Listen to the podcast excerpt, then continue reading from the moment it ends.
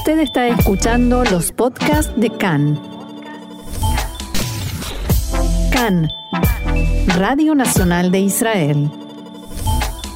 Y hoy, como todas las semanas, nos acompaña Mariano Mann con su columna de Ciencia y Tecnología de la mano de Israel 21C. Hola Mariano, ¿cómo estás? Buenas tardes, bienvenido a CAN en español. Hola, ¿qué tal? ¿Cómo estás? Muy bien, gracias. Y contanos qué novedades tenés para traernos hoy.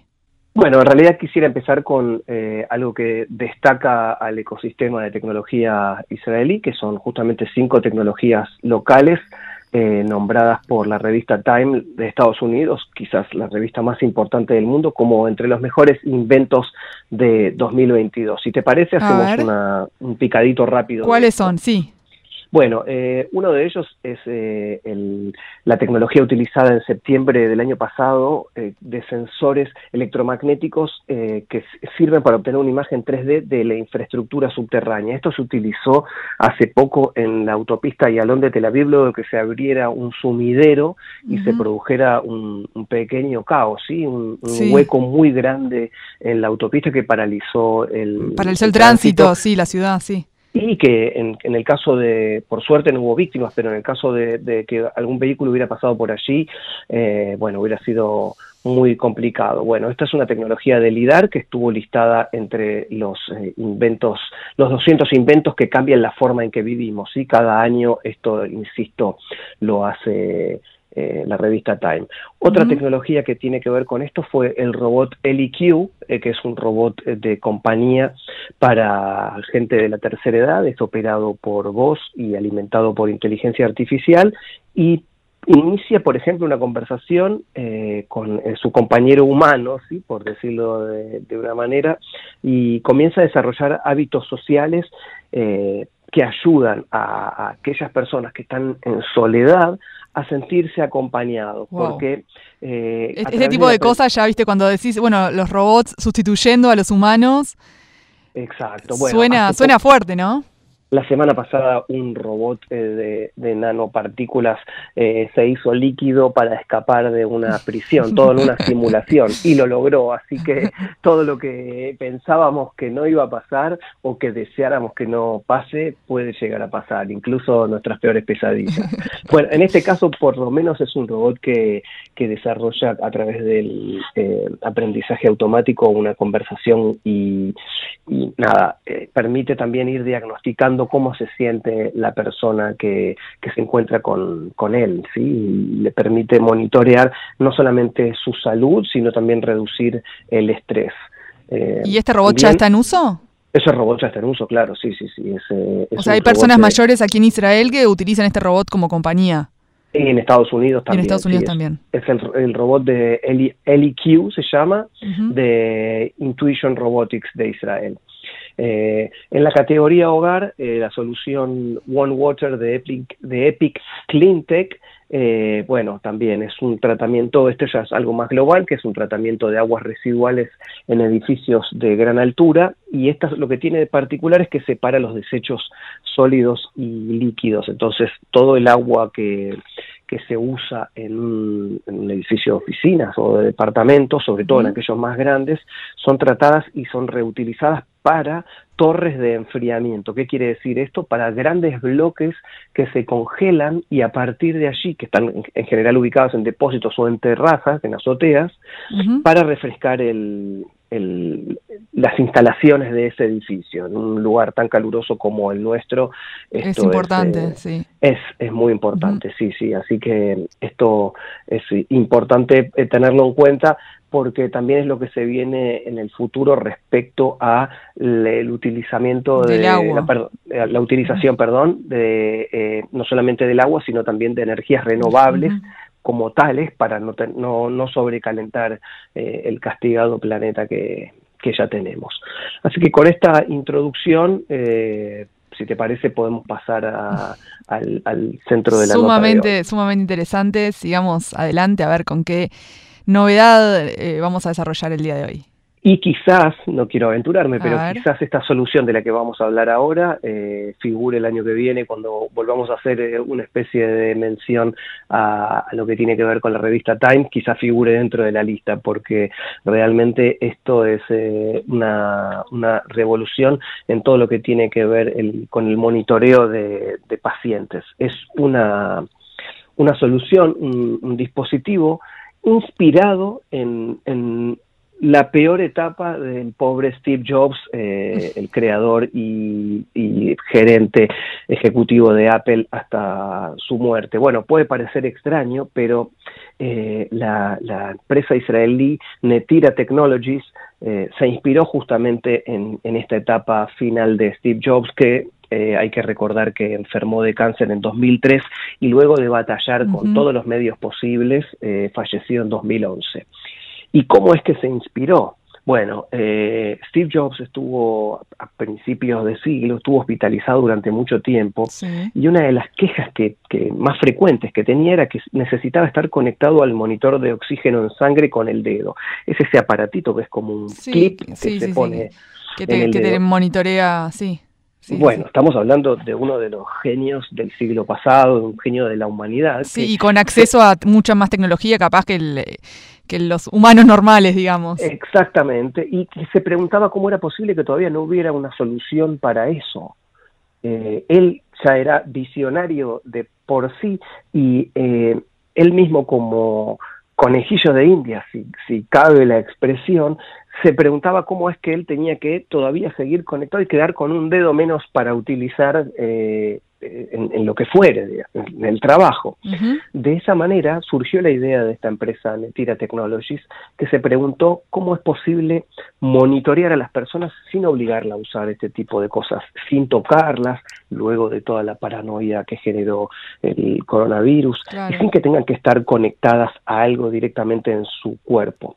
Porque hoy vivimos en, una era eh, sin contacto prácticamente en muchas cuestiones, touchless, ¿sí? donde casi no vamos al banco, donde casi no vamos a, a, los servicios de salud, salvo para la consulta. sí, es verdad eso también que la pandemia nos, nos alejó bastante de, de los lugares, de las personas. Exactamente. contacto y, en general. Y, toda esta cuestión que tiene que ver también con el, el tratamiento, ¿no? La pandemia fue un paradigma de cómo se hace. Hay que entrar a. Es algo, una enfermedad hiperinfecciosa. El cuerpo médico está asustado también ante la desinformación. Ahora ya no, estamos hablando, sí, de Sí, de cuando comenzó, a principios del 2020, que no, no, no sabíamos nada. Exacto. Bueno, esta empresa que está fundada en 2015 y que venía teniendo esto en mente junto otras soluciones, finalmente desarrolló el año pasado un pequeño dispositivo que se puede colocar junto a los pacientes externo a su cuerpo para monitorear, por ejemplo, la frecuencia cardíaca y respiratoria, la profundidad de esa respiración, la relación entre inhalación y exhalación, sí que es justamente el oxígeno que, que mide este aparatito que se coloca en el dedo.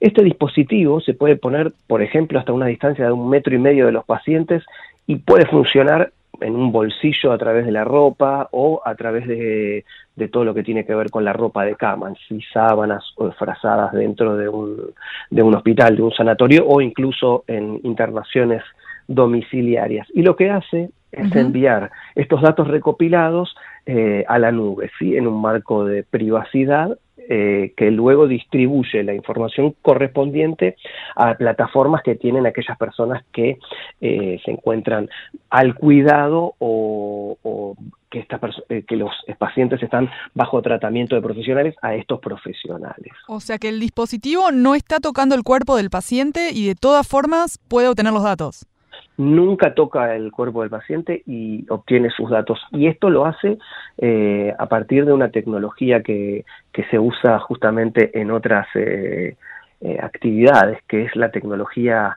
de radar.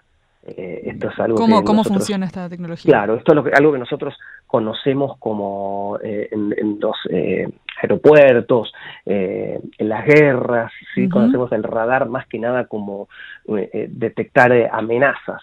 Eh, bueno, en este caso no, eh, esto resuelve todos los problemas y esto funciona como un radar de muy alta frecuencia que está programada justamente para monitorear este tipo de signos vitales. No va a detectar si viene un ataque aéreo, pero sí va a detectar que aquella energía y ondas que emite nuestro corazón cuando late o nuestra respiración, ¿sí? porque se crean movimientos, ondas en nuestro cuerpo y el dispositivo este transmite una señal que sabe cómo penetrar en, la ropa, la ropa de cama, y, pero no, no, sin tocar la piel, por lo que no es invasivo. Eh, cuando la señal que sí eh, envía este dispositivo toca la piel, ve el movimiento y la devuelve al sistema. Y luego esto con inteligencia artificial traduce estos movimientos en datos procesables. Así se puede justamente monitorear eh, los signos vitales y, ver qué es lo que realmente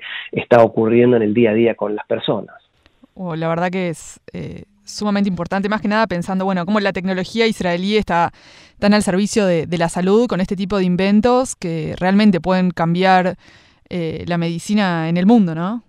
La perspectiva de, de las cosas, de los pacientes, de cómo se atiende un paciente sobre todo esto que decís, y es, es, muy importante respecto a cómo se piensa aquí en Israel la tecnología, ¿no? que es utilizando precedentes o tecnologías desarrolladas para otro tipo de, de cuestiones que finalmente se adaptan eh, y se utilizan para eh, nuevas terapias o, nuevos escenarios, como la tecnología inalámbrica, eh, que es eh, más económica que, otras tecnologías, o lo que tiene que ver con lo que hablábamos recién de, del radar. Además, este aparato no usa una cámara, así que se destaca en lo que es referido a la privacidad. es importante esto para muchos pacientes que no quieren verse invadidos.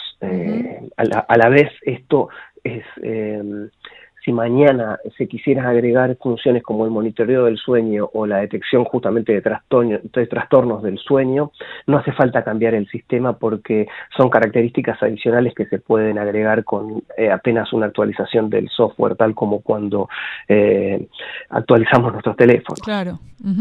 ¿Y este monitor de signos eh, ya está en, marcha en hospitales israelíes? ¿O sí, todavía actualmente ah. Todavía en, hospitales israelíes no, pero ya se implementa en 15 hogares de ancianos en Estados Unidos porque recibió en septiembre del año pasado la aprobación de la FDA, de la Administración de Medicamentos y Alimentos de Estados Unidos. Así que sí, el siguiente paso serán los hospitales y los hogares aquí en Israel y por supuesto en los mercados más importantes como son Estados Unidos y Europa. Ya hay pedidos de estos, sí, pedidos masivos. Eh, bueno, eh, la empresa está. Lo está fabricando. claro, tuvo que salir a hacer una ronda de financiación, recaudó ni más ni menos que 30 millones de dólares de capital, de empresas de capitales de riesgo, inversores privados. Eh, hoy tiene 30 empleados y si bien está en una etapa de crecimiento inicial, es muy probable que dentro de no mucho tiempo pase a, ser una empresa absolutamente constituida porque, bueno, la producción que ya aparenta en el horizonte que vaya a tener va a ser muy importante. Bueno, muchas gracias Mariano por, por esta información. La verdad que es sumamente importante ver cómo la tecnología israelí, bueno, está a disposición de la salud, tanto de los israelíes como de la población del mundo, eh, que ya en todos lados se ve que siempre se está usando tecnología israelí, se habla de la, se habla de la tecnología israelí y viendo también un poco la, perspectiva futuro que, que se siga por ese camino es muy importante. Sí, y esta es la traducción, este tipo de materialización es la traducción de, de, la tan remanida y trillada Startup Nation, ¿no? Porque escuchamos hablar desde hace ya 20 años de, la nación startup, eh, pero bueno, no solamente se trata de startups que, que, nacen, no todas las startups, de hecho la mayoría de las startups eh, no llegan a, concretarse como eh, empresas constituidas, pero cuando vemos esta materialización sí realmente... Sí, vale, vale la pena de qué se trata, claro, cómo es el estímulo que tiene eh, la Autoridad de Innovación israelí para, para con emprendimientos de este tipo. Sí. Muchísimas gracias, Mariano, por estar con nosotros hoy aquí en CAN en Español con toda la información de Israel 21C. Bueno, gracias y hasta la semana que viene. Hasta la semana que viene.